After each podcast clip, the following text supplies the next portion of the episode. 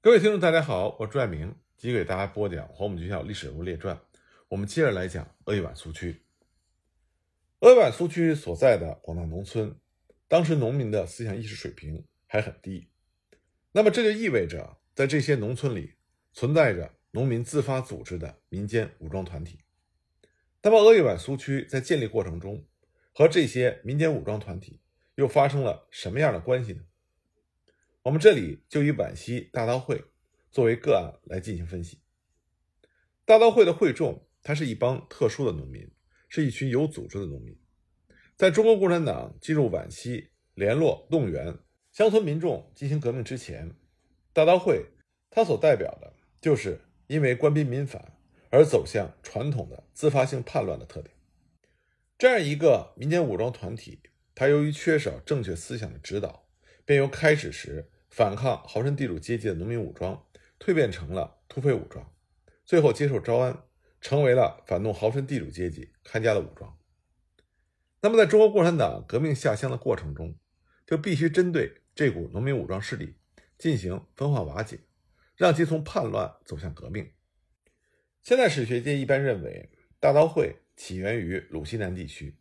以及成员练武时携带大刀，或者说其练武时。在场内横置大刀一口而得名。那么出现这类农民武装的原因，是因为晚清民国时期传统国家走向崩溃，国家政权不断的式微，而地方的劣化权力却在不断的抬头，而且呢渗透进乡村社会，吸附资源，这就必然导致了乡村农民的道义经济普遍的走向破产。随着政局的恶化，征兵、走私、盗匪、仇杀、捐税这些掠夺性的。活动在乡村频繁的出现，乡村社会就进入到反叛的边缘，出现了混乱的状态。在这种情况下，其中生活难以为继的那部分民众就开始转入民众的反乱系统。因此呢，作为防御性策略组织，大刀会就开始成为乡民自发组织并且整合乡村社会的一个重要工具。根据史料记载，参加大刀会的是地主富农多。很穷的人是不参加的，但是种地主地的佃户则会参加，为的是让他们学了武艺，给地主看家护院。这样的话呢，大刀会的组织多半是被富农和富裕中农这部分人所掌握，其主要的作用是防匪。因此呢，从功能上来看，乡村地主和富农组织大刀会，主要是为了守望相助，抵抗土匪，以保身家。他的保土意识非常的浓厚。不过，在近代教民冲突激化以及谣言的鼓动之下，后来山东大刀会的活动逐渐的政治化，而不断的汇入到义和团的运动，他的矛头由内而转向向外，进入大规模的反洋教运动。那么后来，在八国联军和清政府的联合镇压之下，义和团烟消云散，但是大刀会却保留了下来，仍然秘密的流行民间。大刀会在民间潜伏四散。有的就传入到邻近的省份，开始繁衍开来。皖西的大刀会就是由山东经过河南而传入的，它的主要功能也由外而转向了对内。民国初期，对于军阀统治下的县级政权来说，它已经从原来的保护型政府机构变成了盈利型的政府机构。因为土豪劣绅，他们填补了乡村的权力真空，他们和军阀。达成了某种庇护性的联盟，这就使得县以及县以下的各级政府变成了一架纯粹的税收机器，征收局就成为了县政府的中心部门。有人说过，那个时候的县长有两大职责，一个是拉兵夫，一个是要钱粮。北洋军阀统治下的皖西，天灾人祸连绵不断，土匪溃兵到处流窜，政府没有能力解决现实问题，但是仍然横征暴敛。不断的盘剥着乡村的资源，这就造成灾荒不断，饥民成群。这个时候，在乡村，并不是阶级矛盾突出，而是官民贫富矛盾在不断的升级。根据六安文史资料的记载，军阀统治六安的时候，官僚豪绅铿锵一气，欺压人民。警备队长王传禄在六安八九年，城乡人民受其蹂躏，难以尽数。一九二零年，北洋军阀又派第三混成旅。王上林团驻扎六安，更是穷凶极恶，残害老百姓。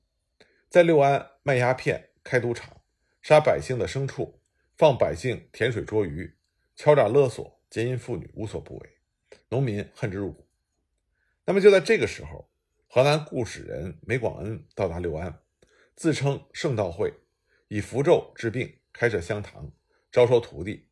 并且扬言兵难临头，只要画符念咒，可保刀枪不入。他把军阀的军队称之为“妖子”，号召群众用大刀、长矛组织武装去捉妖子，以保身家，名曰“大刀会”。百姓为了保护自己的切身利益。反抗军阀的苛捐杂税，纷纷入会，但是这就引起了县衙的注意。梅广恩被捕入狱，在狱中呢，梅广恩认识了六安城关的工人谢有龙和苏家府的农民夏云峰。那么谢夏二人就拜梅广恩为师。出狱之后，他们又发展了另外一批成员，他们在私下里就开始秘密的发展会众，于是呢，大刀会就在各地急剧的繁殖。就这样，在那个混乱的时代，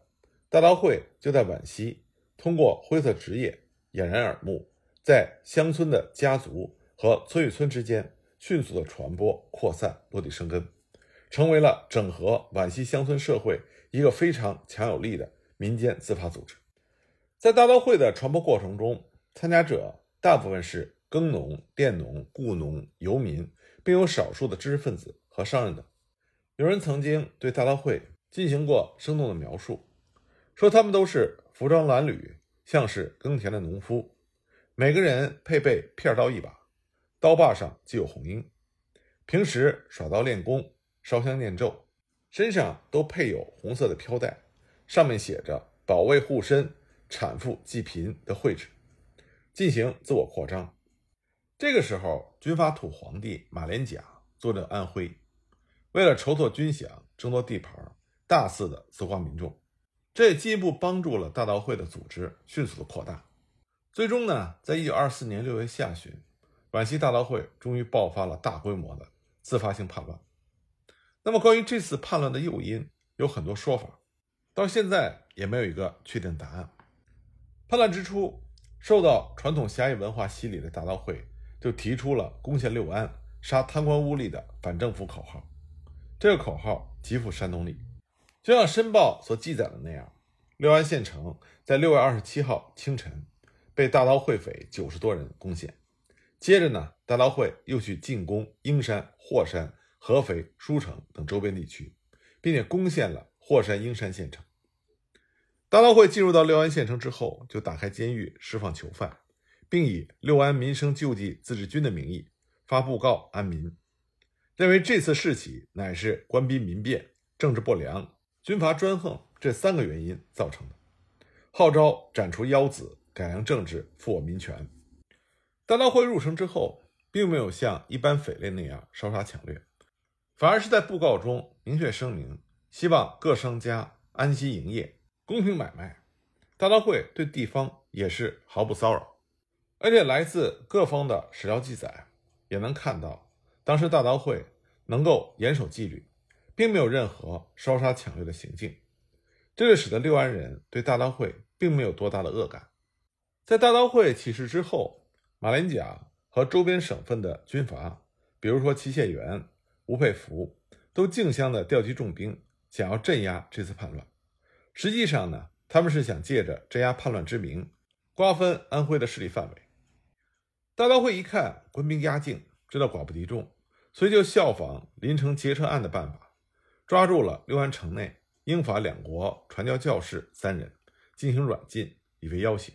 如果官军开火，就将这些洋人击毙，从而激起外交大干涉。所以呢，马连甲虽然调遣了军队不下十数营，但是时隔多日，却迟迟不敢进攻。很快，大刀会又进而进攻霍山、英山，这样的话，国民政府。就给马连甲发电报，严持他加以清剿。再加上邻省军阀在军事上的压力，马连甲迫于安徽的政局变化已经开始对己不利，所以就急于发出总攻击令。但这个时候形势已经有所转变，六安县商会会长作为地方精英，筹集到了款项两万五千元，赠给了大刀会的会首，希望他们能够退出县城，以免军队攻城，地方遭殃。而大刀会这时候发现城外援军已经被军阀的军队所截断，因此在形势上已经处于不利的地位。因此呢，他们就携带所得钱款出城，官军得以入城。出城之后，大刀会的会众又分路攻击了合肥、舒城、英山等地，并且攻占了英山。最后呢，被官军镇压，作鸟兽散，余部散于民间，继续发展组织。叛乱平息之后，马连甲听取了平叛干将史君玉的意见，认为根除大刀会非武力所能奏效。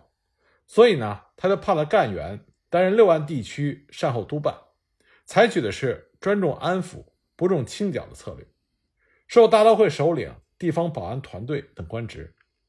在这种政策的安抚之下，夏云峰等大刀会的骨干就被军阀所招抚。夏云峰担任六安警备队团长，秦华轩被收买为霍山自卫队队长。但是由于当时政局混乱。当权者执政能力比较脆弱，所以最终呢也没有能够把大刀会的集体行动成功的纳入到现存的体制轨道。不过呢，大刀会也和现存体制保持了一种不离不弃的暧昧关系。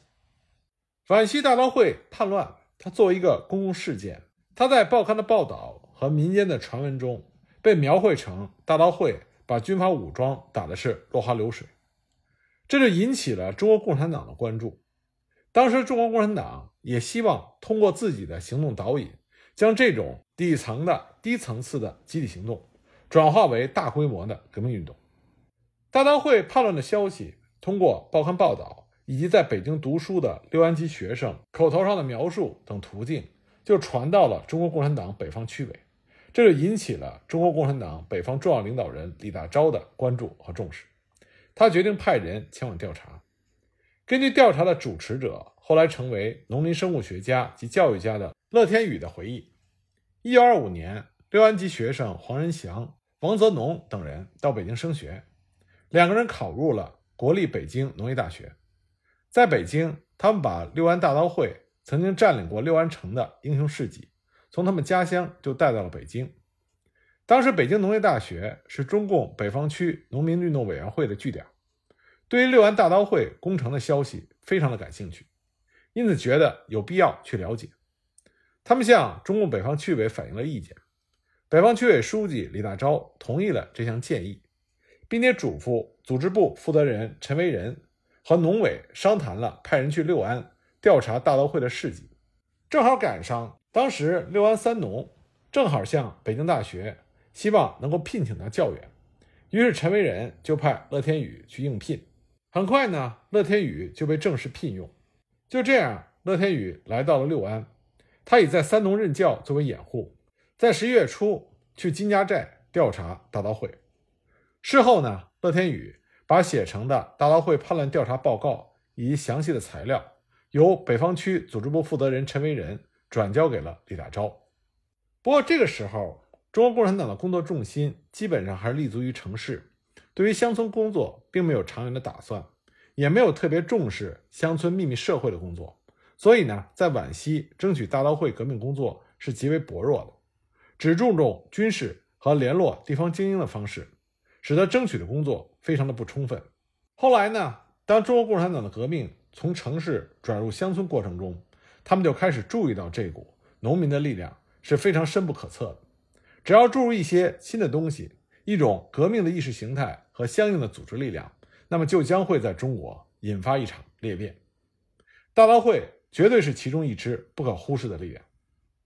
中国共产党一方面要联合获取大刀会的实力，来壮大自己的革命武装；另外一方面呢，也要争取打入到大刀会的内部，用教育改造、分化瓦解的方法来夺取领导权。也就是说，中国共产党。想把大刀会这种传统乡村集体行动的形式纳入到中共的体制轨道上来进行革命的正当性的抗争。那么，基于这种想法，中国共产党就开始提出了一系列针对农村民间武装的指导方针和策略。一九二七年七月二十日，中共中央发布的《目前农民运动总策略》的“农”字第九号中央通告里明确指出，党要派适当的同志打入其下层群众，领导他们为他们的利益而争斗，以取得他们的信仰，让他们渐次脱离反动领袖，成为革命的武装。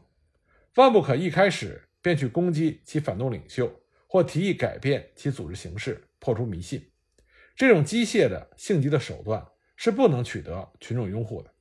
我们既要懂得会匪在农民革命中的积极作用，要明白他们走向反动的可能性。我的目的就是要增进他们的革命性和革命训练，使之在农民协会的领导之下，而成为土地革命的有力的帮助者。八月三日，中共中央在关于湘鄂粤赣四省农民秋收暴动大纲中又提到。要以农会为中心，号召一切接近农民的社会力量，如土匪会党等，于其周围实行暴动，宣布农会为当地的政府。一九二八年七月九日，关于大刀会、红枪会等枪会组织的策略中，中共中央又指出，许多地区红枪会、大刀会等在农民群众中占有巨大的势力，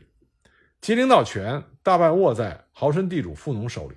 但是这些团体。的确有群众的性质与反军阀的客观的革命的作用，党必须继续加紧下层群众中的工作，以便在这些组织中夺取领导权，并须在这些组织中的贫苦农群众中宣传党的主要口号，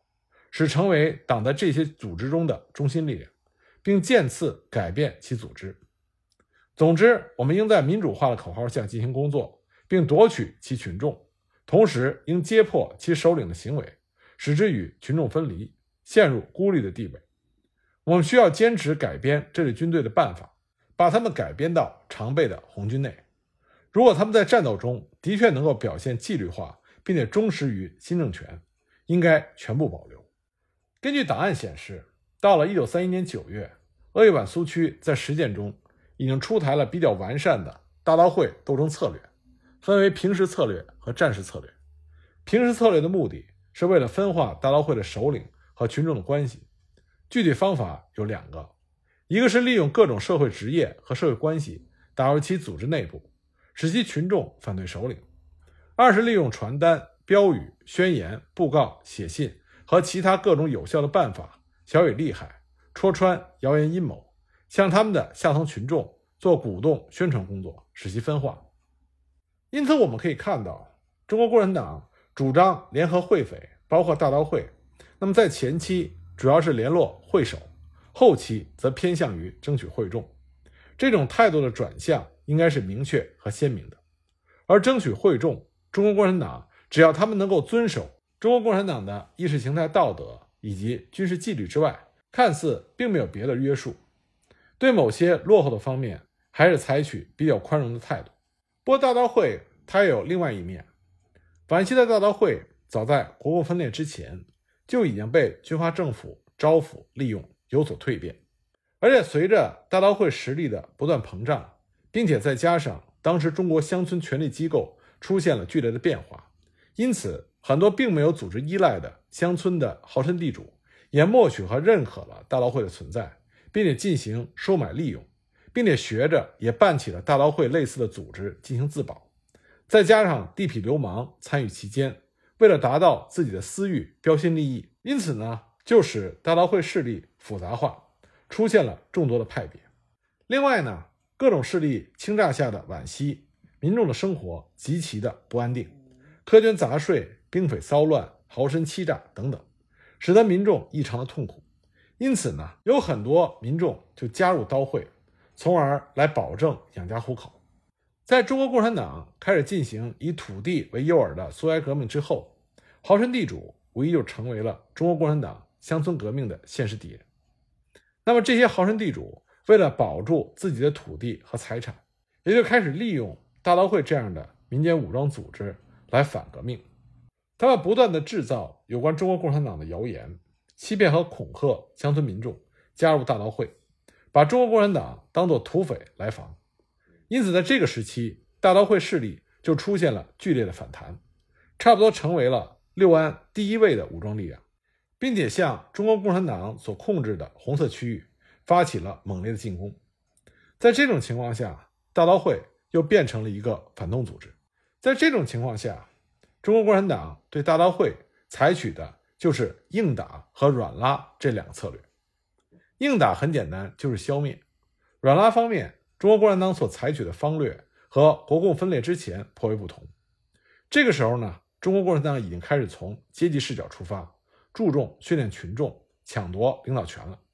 中国共产党认为，大刀会的首领已经成为了豪绅、地主军阀的工具，所以对于大刀会的首领不能抱任何的希望。但是大刀会的会众多是下层群众，所以是可以争取的。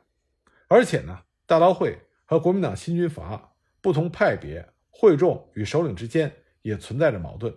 所以可以利用矛盾分化瓦解，打击少数，争取多数。因此，当时安徽的六合县委就决定在大刀会那里主要发展农运，打入到大刀会的群众中去。不过想法是好的，但是做起来困难比较大。刚开始呢，中国共产党也试图派一些同志。到大刀会去组织分化和改造工作，